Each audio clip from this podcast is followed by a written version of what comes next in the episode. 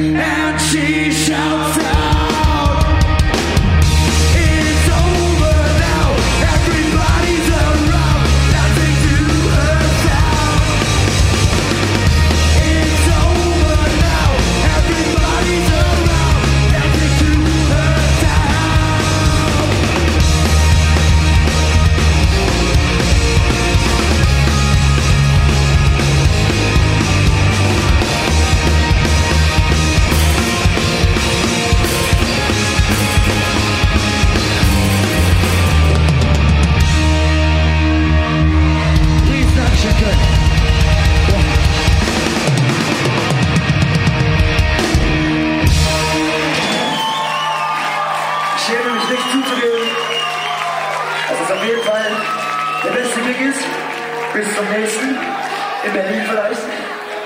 Aber jetzt kommen wir auch schon zum letzten Lied. Ist schade, wir wissen es auch.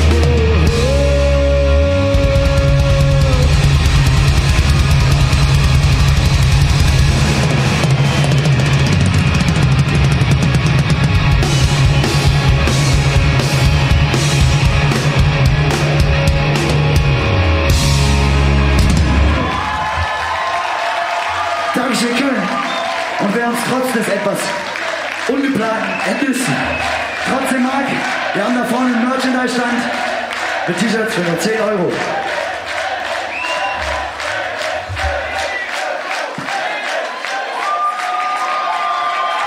Damaged live in der Live Music Hall damals in Köln äh, bei einem Band-Contest. Und das erklärt auch, wieso der Auftritt dann auch nur 20 Minuten lang war. Da kam dann irgendwann auch, meine ich, mich zu erinnern, auch jemand, der dann eben sagte, ja, ihr dürft nicht mehr länger spielen.